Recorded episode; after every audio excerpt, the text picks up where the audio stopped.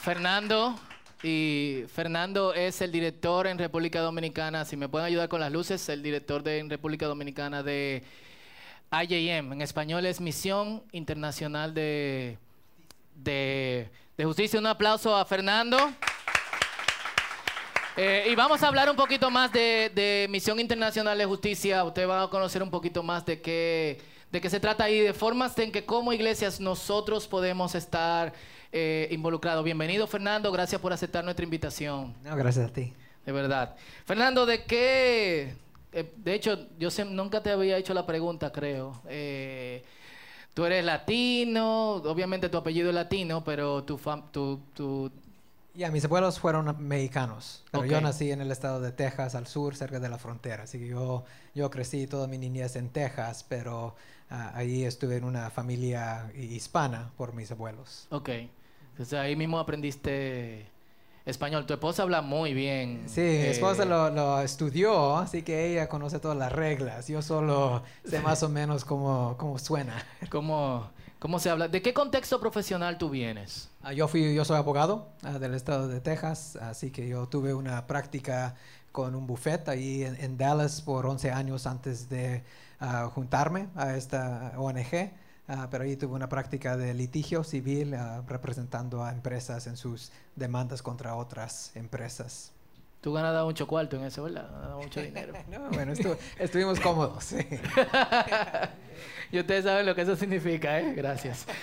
Eh, ¿Tú has sido cristiano toda tu vida o tú conociste al Señor en medio de tu práctica como abogado? Ah, yo, yo, yo recibí a Cristo cuando estuve en la secundaria. Así Ok. yo, po- por, la, la cultura, crecí en una familia ah, tradicionalmente católica, pero jamás íbamos a la iglesia solo, ah, solo para Navidad o, o Pascua, algo así. Ah, pero lo que sí inculcó en mí fue ah, que yo sabía que había un Dios, que había Cristo, que, que la Biblia era sagrada, pero no sabía lo que decía la Biblia. Así que cuando estuve en la secundaria es cuando un amigo me invitó a su iglesia y ahí es donde escuché el Evangelio y, y recibí a Cristo. O sea, tus padres no son cristianos. hoy, hoy son? día sí son, pe- pero no ese entonces no fueron. Pero desde, desde cuando yo recibí a Cristo, a través de los años, diferentes formas, ah, casi todos en mi familia han recibido a Cristo. So, soy muy, muy agradecido por eso. ¿Cómo tú te involucraste en, en IJM, Misión Internacional de Justicia? Ya, yo y mi, mi esposa, Terry, que está allá, ¿verdad? ¿Te pasé Ah, también abogado o...? No, no es abogada, no, no, es ama de casa. Ella enseña a nuestros hijos en, en casa, Ok. la mayoría. Ah, pero cuando nos casamos hace, hace 20 años, siempre teníamos el deseo de un día ir ah, o, o formar parte de misiones, ¿verdad? De tener un trabajo que era un ministerio. ¿Por qué? Ah, eso nomás era un llamado que Dios había puesto a nosotros, que creíamos que ah, Dios nos estaba llamando de un día a, a tiempo completo, de formar parte de un ministerio, de, de tener un impacto para el reino de Dios. Dios, esperábamos esa oportunidad, estuvimos involucrados en la iglesia porque ahí fue nuestro, nuestra forma de tener un ministerio y de estar involucrados, pero pensábamos que un día Dios nos iba a enviar a otro país, hablábamos español, queríamos ir a un, a un país donde ese era el idioma y en 2008 es cuando decidimos que si queríamos tomar ese paso era el momento oportuno, ya nuestro hijo no está aquí con nosotros, pero él era casi adolescente ah, y, y no queríamos hacer ese, ese brinco cuando él era adolescente, así que empezamos a buscar oportunidades, a formar parte de nuestra iglesia, ir a sembrar una iglesia en otro país, ah, pero ahí es cuando yo... ah, me- alguien me presentó a la Misión Internacional de Justicia, Ujú. su trabajo. Se abrió una posición en Bolivia para dirigir ahí el equipo. Y, y la gran diferencia de esa oportunidad, que fue interesante en comparación a otras oportunidades, fue que mi, mi trabajo de abogado era relevante. ¿verdad? Porque siempre pensaba, bueno, si iba, ¿por, por qué voy a sembrar una iglesia? Porque ya he sido abogado por 11 años, ¿verdad? Y, y no tiene nada que hacer con eso, muy, muy poco. Pero con esta oportunidad, ah, mi, mi trabajo, mi experiencia, lo que Dios ha puesto en mí es relevante. Y para nosotros fue una clave por la razón por cual nos decidimos de unirnos a la misión. ¿Y te fue difícil dejar una carrera exitosa como abogado y entrar a la incertidumbre en cierta manera del ministerio, un salario más bajo, otro país como Bolivia, con condiciones muy diferentes de Estados Unidos? Ah, bueno, físicamente fue, fue difícil, ¿verdad? Porque sí, sí teníamos ahí, estábamos muy cómodos ahí en Dallas, teníamos nuestros amigos, ah, nuestra, nuestra vida cotidiana ah, que, que amábamos ahí, teníamos una iglesia y dejar todo eso fue difícil. Ah, al, mismo tiempo, Dios sí nos dio una paz, ¿verdad? Porque pensamos, sabíamos que esto era su plan para nosotros. así que pa- para mí de ir allá fue tan natural como los 11 años de tener, ser abogado e- en, en- en Dallas, ¿verdad? Si es, si es lo que Dios te ha llamado de hacer, se siente muy natural, ¿verdad? Ah, y, y hubo dificultades, las enfermedades de los chicos allá por, por estar en una nueva cultura, el choque cultural, ah, pero Dios fue, fue muy fiel para nosotros. Amén. Hablamos, háblanos de MJ, MIJ sería en, en español. En breve, ¿cuál es el trabajo que, que Misión Internacional de Justicia hace? Ya, nosotros, la, la misión es de proteger a personas de escasos recursos, de la violencia, de la injusticia, a través de cuatro ejes principales. Uno, rescatar víctimas. Así que hacemos un esfuerzo en los diferentes países para encontrar a personas que están siendo explotadas, explotados. Por ejemplo, en la India trabajamos con la esclavitud. Encont- intentamos de encontrar situaciones de esclavitud. Traemos esa información al Ministerio Público, a la policía, a, a las, a las instancias gubernamentales, para que ellos hagan un rescate, hagan, traigan alivio. Y de allí ayudamos enseguida en llevando criminales ante la justicia. ¿Verdad? En los países donde trabajamos, parte del problema es la impunidad, que no hay Explica, explica impunidad para Ya. alguno que no tiene un diccionario Sí, eh, sí, a mano. está bien. Ah, es que en, en los países donde trabajamos de, contra la explotación sexual comercial, contra la violencia sexual de niños, niñas, adolescentes, como en Guatemala, como en Bolivia. Como en República Dominicana. Ah, bueno, aquí trabajamos explo- sí, a- explotación sexual comercial acá, a la esclavitud. Es un delito en esos países, ¿verdad? Las leyes existen, pero el problema es que no se cumplen. ¿verdad? Que no hay sentencias, que no hay la policía buscando, investigando para que la gente que quiere explotar tenga dudas, bueno, si yo lo hago va a haber consecuencias. En, en los países donde trabajamos, la gente puede explotar a los pobres, a los niños, sin cualquier temor que la policía va a venir o alguien los va, va, va a haber consecuencias. Esa es la impunidad, cuando lo- lo- los criminales pueden actuar sin cualquier temor. Con libertad. Con eso, Aquí libertad. no, eso aquí no pasa. Sí, de vez en cuando, ¿verdad? Y, y- y nuestro trabajo es de llevar criminales ante la justicia, trabajar con abogados dominicanos, a ser querellantes en el proceso legal, trabajar al lado del fiscal local para que la investigación llegue al juicio de fondo y se logre una sentencia condenatoria. ah, para que la, la- la población empiece a pensar que hay consecuencias por ir contra las leyes establecidas.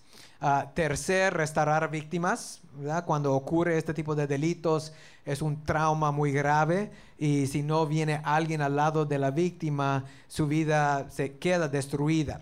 Pero si alguien viene con, con la atención adecuada, con la terapia, con un amor, esa vida puede ser restaurada, puede ser sanada.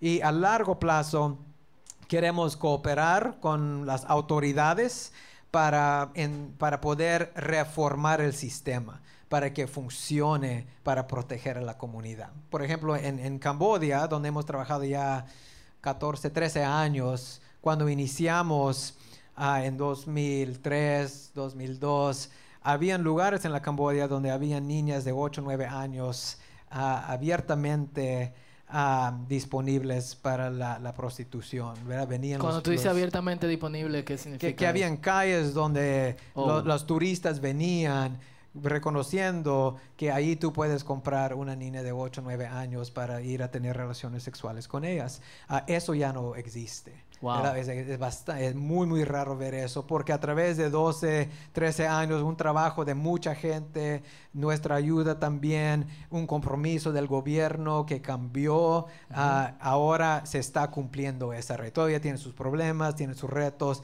pero se puede cambiar. Qué bueno. Y para que ustedes te- entiendan eh, un poquito y la realidad de nuestro país, Noel y yo a- nunca vamos a Boca Chica. Eh, A ella le encanta, a mí no me gusta porque no sé. Eh, pero eh, el año pasado, creo, teníamos una visita de Argentina y decidimos ir a Boca Chica un día de semana, era lunes o martes, nos sentamos en la playa mientras este muchacho estaba en un bote de, de pedales y un tipo se de 30, 35 años se acercó con una tablet a un turista y, y empiezan a tener una conversación. Yo no le estoy dando mente, lo único que yo estoy pensando en qué momento vamos a salir de Boca Chica. Pero Noelia me dice, Fausto, ¿tú oyes? Eh, y yo, ¿el qué? El tipo le estaba diciendo, mira, esta tiene 12 años, esta tiene 13, esta tiene 14. ¿Y cómo lo hacemos? Yo te tiro una foto y tú vas a tal dirección y en tal dirección y ellos van a tener tu foto y, van a saber cuál es la muchachita que tú vas a, a, a tener. Y el turista fue, se, se paró en la arena frente a la playa, el tipo le tiró una foto, la envió y, y bye bye. Ustedes dirán, bueno, ¿y por qué ustedes no hicieron algo? Si hay un tipo con una tablet enseñando fotos y tirando también fotos, es una red muy criminal, muy organizada. Pero lo primero que hicimos cuando llegamos a la casa fue, yo escribí en Facebook, que si tú escribes a mí no me gusta la Toyota, a ti tienes 150 mil comentarios. Pero yo escribí, ¿qué iglesia en Boca Chica está trabajando con niñas que están siendo explotadas sexualmente? Eh, porque obviamente si nosotros fuimos un día a la playa y vimos eso, quienes viven en Boca Chica experimentan eso, es su ambiente. Eso fue el año pasado, como en febrero. Todavía yo no tengo respuesta con respecto a con respecto a eso. O sea, es una realidad que hay aquí en, en- el país y esa es la razón por la que ustedes están eh, aquí hablando del trabajo que están haciendo aquí en República Dominicana. Sí, aquí en este país nos enfocamos en lo que es la explotación sexual comercial de, de niños, niñas y adolescentes. Ah, Así que eso puede ser la trata de personas con ese fin, ah, la explotación sexual comercial de una adolescente. Principalmente los casos que manejamos son de adolescentes, el 95% son femeninas, hay algunos ah, varoncitos también. Por ejemplo, hace dos semanas estuvimos involucrados en, en- en un rescate en, en Cabrera de, de un chico de 13 años ¿verdad? que estaba Mm. siendo explotado. Así que sí, sí existe eso también. Ah, pero existe en, en las zonas turísticas como Boca Chica, de Puerto Plata, ah, de... ¿Cuáles de son los puntos Cana. específicos? Sí, bueno, de, nosotros antes de iniciar el trabajo hace un año, nuestro trabajo en casos inició en agosto del año anterior, así que solo tenemos como nueve, diez meses de trabajo, pero antes de iniciar hicimos un estudio de prevalencia donde enviamos tres equipos a trabajo encubierto, así que ellos, dos personas, dos, dos varones capacitados, casi todos tenían experiencia como policías ah, anterior y, y los capacitamos para ir a los lugares donde habíamos obtenido información que existe la explotación. 20 comunidades alrededor del país, desde todas las zonas turísticas, Boca Chica, Punta Cana, Bávaro, pero también, ¿cómo se dice? Cotuí, San Mm. Francisco de Macorís, Higüey, las- el pueblo de Higüey. ah, Wow. Y lo que encontramos después de las tres semanas fue que en 90% de los lugares pudimos observar menores de edad en una situación de explotación. Así que no es solo un problema del turismo sexual, ¿verdad? En cualquier lugar del país, con clientes que son americanos, europeos o dominicanos, hay personas pagando para tener este tipo de actividad con adolescentes principalmente. Wow. Eh, y, o sea, es un trabajo bien, bien completo, desde detectives cristi- eh, privados cristianos a abogados, eh, seguridad. Es peligroso. Ah, bueno, existe, existen una amenaza para partes de, nuestros equipos, los que hacen el trabajo de, ir para intentar de ubicar a, las chicas. Ah, Hay riesgos y tomamos precauciones siempre en pares o dos, tres personas. Ah, pero en verdad la, quizás la parte más, más peligrosa son para las, los abogados que van a una audiencia donde el sospechoso está preso ah, por prisión preventiva, pero su familia no está preso y ellos están allí y están muy enojados. Así que quizás la- el riesgo mayor es de que un familiar de un preso tome alguna repercusión contra uno de nuestros abogados o la trabajadora social, la psicóloga. Pe- Pero tomamos ah, algunos pasos para proteger al equipo. Ok, Y en, este, en el caso de este niño en, en, en Cabrera, ¿quién le pasó la información? ¿Cómo, ¿Cómo más o menos una operación de rescate? Ya, ah, di- diferentes formas, llega información a nosotros de diferentes formas, a veces del gobierno, a veces de una iglesia, a veces de alguien que vive en esa zona ah, y nosotros hacemos seguimiento. En este caso en particular fue, ah, nosotros estuvimos involucrados en otro caso ah, en febrero en, en Cabrera, donde se hizo un rescate de, de- de una niña o una adolescente. Eh, allí conocimos a alguien de Conani. Conani nos, nos, nos indicó, mira, yo tengo información que este chico está siendo explotado, aquí es lo que tenemos, pero no tenemos nada de recursos para ir a investigar. Así que nosotros con esa información fuimos, pudimos encontrar al varón allí a través de conversaciones con él por parte de, de nuestro equipo confirmamos que sí estaba siendo explotado y fuimos con esa información a, la Fiscalía, al Ministerio Público y de allí coordinamos el rescate. Ok, ¿Y el rescate fue peligroso o simplemente entraron a la casa, sacaron el niño? Ya, e- en, es- en ese rescate no fue, no, no hubo ma- ma- mayor riesgo, ah, solo fue e- el ah, presupuesto agresor fue un familiar y, y en parte la realidad parece es, es que por, por la pobreza, por, por la, la presión económica, algunos familiares lo estaban usando para traer ingresos a la casa. Así- pero, por ejemplo, en, en marzo ah, tuvimos, estuvimos involucrados en un rescate bastante más grande en Sosúa, ah, donde hubo una, una fiesta ah, encubierta, ¿verdad? Una falsa, ¿verdad? Donde por, trabajo encubierto y, y los... Una fiesta que ustedes organizaron. Oh, ah, eh, estábamos trabajando con otra ONG de los Estados Unidos que ellos trajeron recursos humanos para ser los turistas que estaban buscando. Ah, nosotros estuvimos involucrados en la coordinación y la atención a las víctimas, pero ahí, ¿verdad? Sí, la- el, el ritmo es la policía hace el golpe, ellos arrestan a los sospechosos, ah, aíslan a las víctimas en un lugar en la casa y, y cuando aseguran el lugar, entonces nuestro equipo de psicólogas entran para brindar atención a las víctimas. Pero nosotros no somos lo- la policía, ¿verdad? Así que no, la parte más... Y que, que más no entran SWAT y cosas. y pues ya hay algunos hermanos que quieren participar en esas operaciones SWAT. Eh, ¿Y qué tiene que ver Dios con esto? Porque realmente, ¿qué te digo? Nosotros sabemos que este tipo de cosas pasan, aunque uno no tiene, de, de alguna otra forma cree que, que quizás no pasen en, en este país, al menos que se vea con lo que, lo que Noelia y yo nos, nos, nos encontramos. O sea, eso no le toca a las autoridades de los países, o sea, o a otra ONG. ¿Qué tiene que ver Dios, Biblia con este tipo de trabajo? Ya, sí, bueno, e- es una, una respuesta grande, pero en, en breve, ¿verdad? Dios es, es un Dios de justicia. ¿verdad? Él eh, en Isaías 61 creo dice, Dios ama la justicia. Ah, y, y parte de la justicia es de tener una vida recta, ¿verdad? De rectitud, pero también cuando lees todos los versos que hablan acerca de la justicia y la injusticia, y en particular cuando se habla de la injusticia, es muy claro que parte de la justicia es cómo tratamos uno al otro, ¿verdad? Que cuando se habla de la injusticia, ¿de qué habla la Biblia? Es del juez, ¿verdad? Que llama al culpable inocente, ¿verdad? Es la persona que oprima a la viuda o a un niño. Y lo que sale, si lees todos los versos acerca de la injusticia, es que una parte de la injusticia es alguien que tiene poder y lo abusa.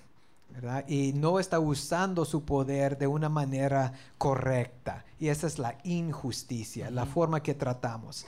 Dios quiere que la justicia se cumpla en este, eh, en este mundo. Ah, el Estado tiene su rol, tiene la espada, tiene la policía, pero es claro de la Biblia que su iglesia, nosotros también tiene un rol para que se haga la justicia. Somos parte del plan de Dios para que se, se cumpla la justicia aquí en la tierra. ¿verdad? Por ejemplo, en, en Isaías 58, donde habla acerca de, del ayuno verdadero, ¿verdad? que la gente de Israel estaba reclamando, mira, nosotros hemos ayunado, pero no nos escuchas, ¿verdad? estamos aquí con las disciplinas espirituales, pero no hay nada de respuesta de ti, Dios. Y su respuesta es, pero ese no es el ayuno verdadero.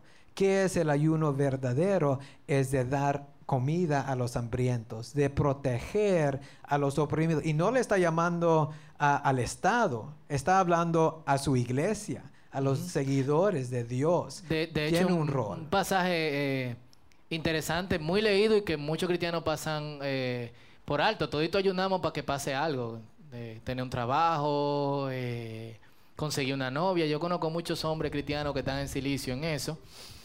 Eh, sin embargo, eh, de hecho en el, versículo 6 dice, no, la clase de ayuno que quiero es que liberes a los que están encarcelados, eh, que, que, seas justo con la, con la viuda, que se haga, se, se haga justicia. Creo que el ayuno menos practicado y quizá por eso Dios no nos responde de alguna manera. Sí, ¿verdad? Y creemos que su iglesia tiene un rol en esta lucha contra la injusticia, al lado que el Estado cumpla con su papel, pero que también la iglesia cumple con su rol en esta lucha contra la injusticia en, en favor de la justicia. Amén. ¿Y cómo la iglesia, cómo el círculo se puede involucrar? Ya, bueno, uh, primero creo que, que, hay dos aspectos de su iglesia. Hay, hay, personalmente, ¿verdad? Cuando yo, yo pienso de qué significa que la iglesia de Dios, un seguidor de Cristo, uh, se involucre en justicia, primero es, es tu vida personal. ¿Verdad? Uno actuar de una manera justa, ¿verdad? Y, para mí ah, llega más particularmente a la forma que trato a otras personas. Por ejemplo, si ah, tenemos personas ah, que, que, trabajan con niños, tienen, trabajan, son supervisores de otras personas, tienen empleadas en casa, ¿verdad? Personas sobre quién tienes poder cómo estás usando ese poder. Los adolescentes están en los colegios, ¿verdad? Ellos, el, que tiene 16 años, tiene poder sobre el que tiene 13 años por ser físicamente más grande. ¿Cómo usa ese poder? El bullying es, muy, es, un asunto muy ah, de, gran importancia ¿verdad? En, en, los colegios. Así que tenemos que actuar de una manera justa. Si la policía ¿verdad? Te para, le pagas el soborno para evitarlo. Eso es injusticia. Él está cometiendo la injusticia porque está abusando su poder, pero nosotros en pagándole estamos formando parte de esa injusticia y tenemos que tomar una, una acción más, más, fuerte, es decir, yo no voy a involucrarme en eso, ¿verdad? A los impuestos, si los pagamos, es, eso es, todo eso es parte de la justicia e injusticia. También personalmente, ¿qué hacemos con nuestra vida? ¿verdad? Mucho, yo sé, cuando estuve, yo fui, uh, estuve con IJM en Bolivia antes de llegar a este país uh, y, y allá muchos, muchos cristianos me decían, bueno, no, no puedo ser abogado, esos son para los corruptos. Pero entonces nos estamos rindiendo a que una profesión tan importante esté lleno de personas que no tienen nada de conciencia de Dios, que no son cristianos, que no le importa lo que cree Dios. Necesitamos cristianos que sean psicólogas, abogadas, políticos, para que ellos tengan la voluntad de Dios en mente cuando decisiones que afectan a todos se hagan. Tenemos que ser la luz, no solo en nuestro vecindario, pero en estas posiciones importantes. Ah, y después, segundo, es como congregación. ¿Qué puede hacer una congregación eh, en esta batalla? Ah, oración, definitivamente, ¿verdad? Porque creemos que la oración es, es poderosa. Creemos que cuando oramos, Dios responde, nos escucha y cuántas veces oramos que la justicia se cumpla en un caso, que la impunidad no siga existiendo. Por ejemplo, nosotros hace una semana tuvimos un ah, juicio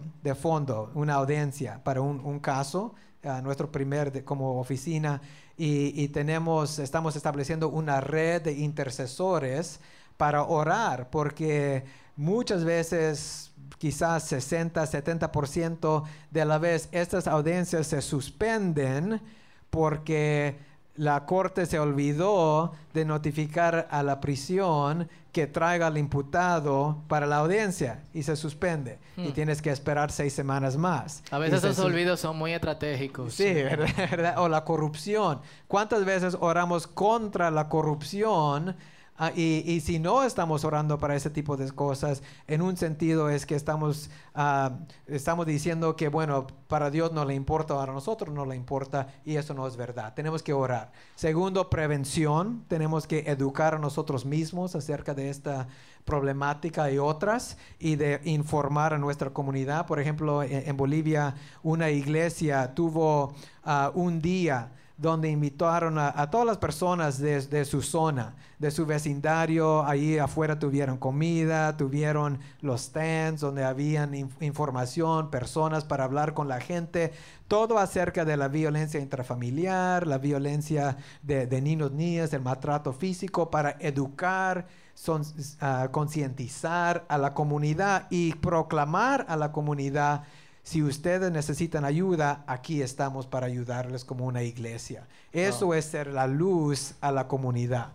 Y, y por fin, ah, de atención, ¿verdad? Oración, prevención y atención. Y ahí hay una múltiple de, de formas de involucrarse. Tenemos una iglesia en San Pedro donde tenemos varias ah, sobrevivientes y queremos brindarles terapia, pero no tenemos en dónde ir para llevarlas a la terapia hay una iglesia que nos permite usar su ambiente, donde ahí nuestra psicóloga va, traemos a la víctima y ahí se puede realizar la terapia. Otra iglesia, un sábado, un grupo de, de sus jóvenes programaron un día de gozo. Traímos ahí unas seis, siete de las sobrevivientes, adolescentes. Ahí estuvieron, tuvieron comida con ellas, les enseñaron cómo hacer una joyería, hablaron un poco del evangelio. La- nomás era un día donde demos- pudieron demostrarles su amor. Ah, y, y después hay, dependiendo en el llamado de la iglesia, ah, hay formas concretas para ayudar de poder brindar atención, servicios a los sobrevivientes. Bien, perfecto. Un aplauso a, a Fernando. Presten atención a toda esta forma en que podemos eh, involucrarnos y abiertamente, o sea, a través de mí, Laura, que si tú puedes levantar la mano, Laura trabaja en IJN y viene al círculo. Eh, es también una forma de, de contacto. Yo creo que esto es algo en lo que nosotros debemos de, involucrarnos. Antes de que de, de- de despedir a Fernando y que oremos eh, por él, me gustaría saber si alguno de ustedes tienen preguntas. Jochi.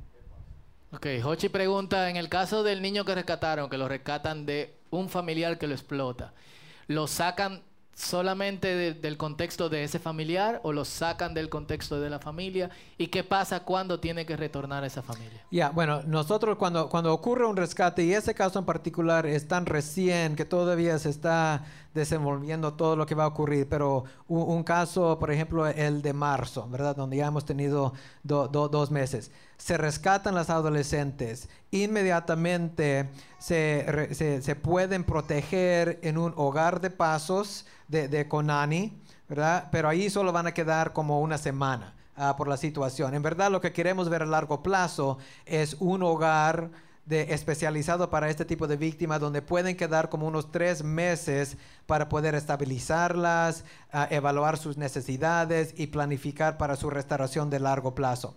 Si los familiares estuvieron involucrados en la explotación, ellos típicamente son arrestados también.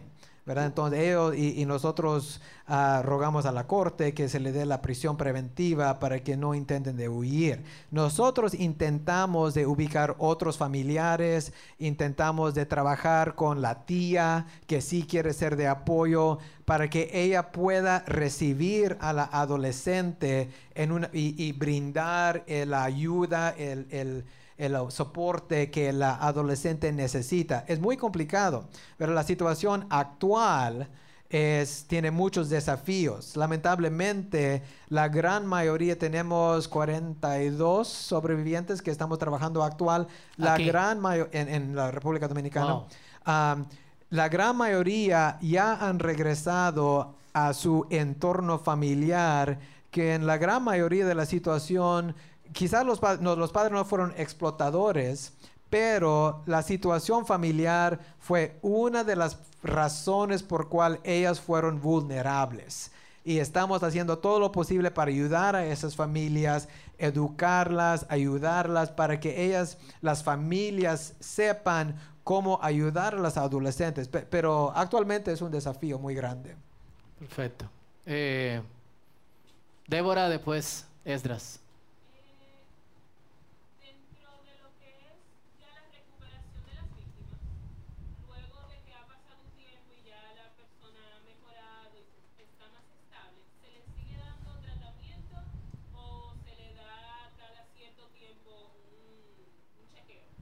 Ah, bueno, nosotros como institución con las sobrevivientes con cuales trabajamos es un trabajo continuo. Así que tenemos por, cada una de las sobrevivientes al inicio se evalúa todas sus necesidades. Puede ser educación, atención médica, su estatus emocional, psicológica. De allí en unos dos, tres meses se prepara el plan de restauración de largo plazo.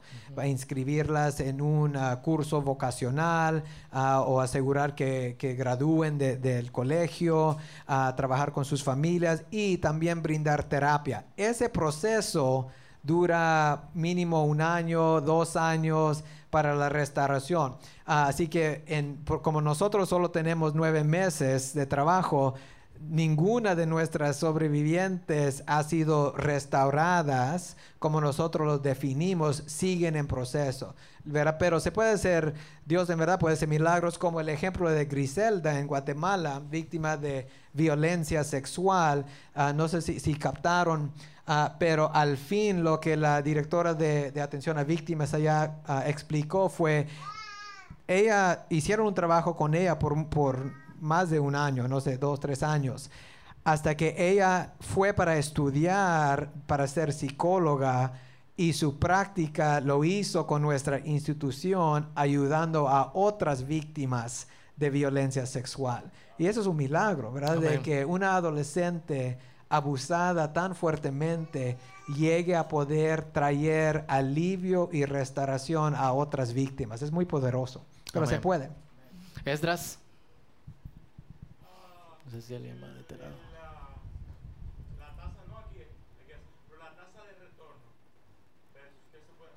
La tasa de retorno, ¿cuáles personas son en porcentaje eh, no vuelven otra vez al, a explotación sexual o a, la ah, explotación, la, reexplotación, ¿verdad? Sí, ¿verdad? Ah, y, hasta la, la, realidad es que dentro de las sobrevivientes que nosotros, con cuales nosotros trabajamos, sabemos que hay algunas que han sido explotadas de nuevo porque han regresado a un entorno que, no es adecuado, que todavía existen las presiones, las, los factores que las hicieron llegar a ser explotadas. Ah, yo creo que al momento en este país, ¿verdad? Todavía vamos a seguir teniendo este desafío porque el sistema de, ah, de la red de servicios sociales, de ayuda, de terapia, tiene muchos huecos, ¿verdad? Y, y no, se tiene que incrementar esa capacidad. brindando para capacitar a psicólogas, trabajadores sociales, iglesias, para que puedan formar una red alrededor de estas adolescentes. Así que yo creo que eh, en nosotros de las 42, la, la gran mayoría no van a ser explotadas de nuevo, ¿verdad? Solo yo, pero sí hay un 10% o algo así. Pero afuera, si, si, no tienes alguien como nuestra institución o una iglesia caminando contigo paso por paso, la probabilidad de ser explotada de nuevo es altísimo, ¿verdad? Porque tú no, porque cuando se hace un rescate, ¿verdad? Que es raro de todos modos, ellas retornan a sus familias, al, entorno donde existe la misma situación y no, no tenemos datos, pero mi, mi, presunción basado en lo que conocemos 80% van a seguir siendo explotadas, ¿verdad? porque no ha cambiado nada. Tú dices aquí en República Dominicana. Acá, sí. O sea, tenemos mucho trabajo por delante. ¿Alguien más tiene alguna pregunta? Carolina.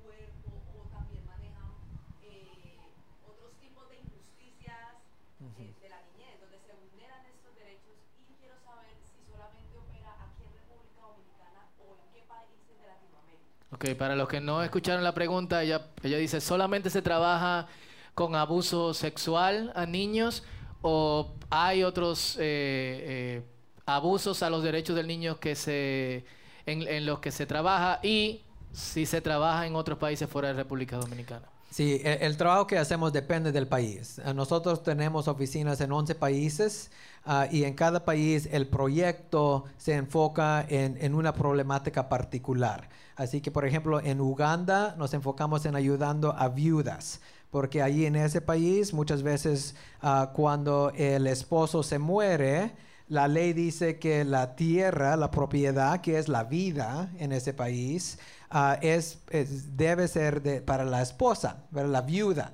Pero uh, lamentablemente en muchas ocasiones la familia del esposo que falleció viene y la bota a la viuda con su familia, con sus niños y proclama, esa es nuestra tierra ahora. Y ellas están en las calles y muchas veces ahí puede hasta morir.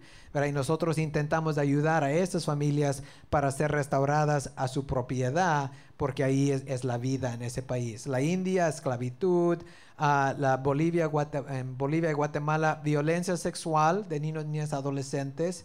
Uh, en este país nos enfocamos el por el proyecto en la explotación sexual comercial uh, de niños, niñas, adolescentes. Así que solo para, para trabajar el caso en este país, la violencia tiene que ser de ese tipo y, la víctima típicamente va a ser adolescente o, un niño o niña.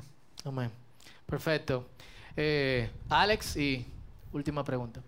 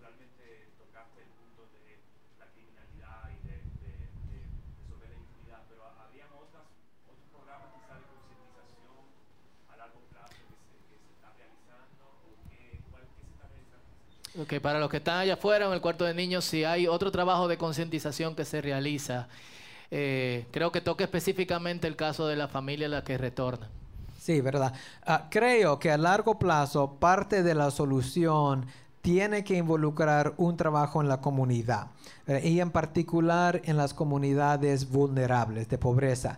Nosotros como institución directamente no trabajamos ese tipo de trabajo. Hay otros ONGs que se enfocan en prevención y que ellos traen talleres. Lo que hacemos nosotros es queremos movilizar a las iglesias porque la iglesia sí tiene ese rol de cambiar la sociedad, de llegar a estas comunidades. Y eh, actualmente estamos llenando un puesto para la persona que va a dirigir los esfuerzos de movilización de iglesias. Se están buscando una persona para esa posición. Así es, sí. Ya saben, lo que reciban el llamado. Sí, ah, ya, ¿verdad? Y, y esta persona lo que queremos en parte es movilizar a iglesias alrededor del país para que para darles los recursos, los materiales, para poder concientizar a la comunidad, para ir a las comunidades vulnerables, para empezar este trabajo de educación, de concientización, para cambiar la cultura entera. Pero eso es un trabajo tremendo, ¿verdad? Pero se tiene que iniciar. Amén, perfecto. Eh, un mensaje final para la iglesia del círculo. ¿Algo No. que quiera decirnos? Ya, sí, no, ah, bueno, agradeciendo la oportunidad, ¿verdad? Para, para compartir con ustedes este día. Ah, para, para mí, ¿verdad? Obviamente e- es un tema ah, que me impasiona, ¿verdad? Y, y en verdad creo que para todos nosotros ah, tenemos un rol, tenemos un papel en esta lucha contra la injusticia y la justicia. Y hay esperanza. Muchas veces pensamos, pero ¿cómo va a cambiar todo? ¿verdad? Hay tanta corrupción, hay tantos problemas. Pero la realidad es que si cada uno de nosotros tom- tomemos el rol que Dios tiene para nosotros a través del tiempo, con un compromiso, se puede cambiar la realidad. Amén. Un aplauso a Fernando. Y antes de adorar, me gustaría que nos pongamos de pie y oremos, eh, y oremos por él. Eh, al principio yo hablé de cambio de, de- cultura y de que de todos nosotros que somos gente muy ocupada. Damos gracias a Dios por instituciones como IJM que están haciendo un trabajo sumamente completo. Yo conocí a IJM hace varios años en, eh, en una de las cumbres de, de liderazgo, pero creía que solamente era rescate de víctimas. No sabía que era un trabajo tan completo que incluía seguridad, que incluía gente encubierta trabajando en el campo, terapia, seguimiento. Eh, estamos hablando de gente que necesita nuestra oración constante, pero también necesita que nosotros nos involucremos de diferentes maneras. Eh, y quizá ustedes están diciendo, ¿cómo puede encontrar tiempo? Tanto para involucrarse como en, en como involucrarse en, en acciones de servicio como iglesia. Yo creo que nosotros tenemos que ver la importancia de lo que ese trabajo está haciendo. De involucrarse totalmente con la oscuridad para hacer luz. O sea, que el reino de Dios es posible para gente que en este momento está preguntando si está gritando, ¿dónde está Dios? Una niña de 8 años que tiene que acotarse con un hombre porque su familia lo puso en ese contexto, no le hable de Dios. Ni le diga Cristo te ama si tú no te vas a involucrar en su situación de forma activa. Y nosotros como iglesia somos la gente que tenemos que hacer eso. Cool. Empieza con algo. Ustedes diezman su dinero, diezmen su tiempo. ¿Cuál es el 10% de tu tiempo de trabajo? Dedícale el 10% de tu tiempo de trabajo al Señor cada mes. Yo creo que eso hace muchísima diferencia. Tres horas, cuatro horas, cinco horas a las semanas. Eres abogado, eres contable, eres psicólogo, eh, predicas, eh, te gusta trabajar con la gente. Aquí, en, con IJM, con otras instituciones, diezma tu tiempo. Piénsalo y yo sigo orando para que el Espíritu Santo te dé pesadilla hasta que tú le digas que sí. Amén. Extienda su mano hacia acá y vamos a orar por Fernando. Y como acostumbramos a esta iglesia, eh, le pido por favor que bendigan su vida y no solamente la de él, sino de Laura y otros que trabajan en IJM. Díganle, bendigan su vida, pídanse al Señor protección continua, pidan que el Espíritu Santo le dé fortaleza, que le dé fuerza emocional, espiritual, física. Todo lo que ustedes entiendan que sea bueno para ellos, esta es nuestra oración al Señor y luego yo cierro en oración y adoramos juntos.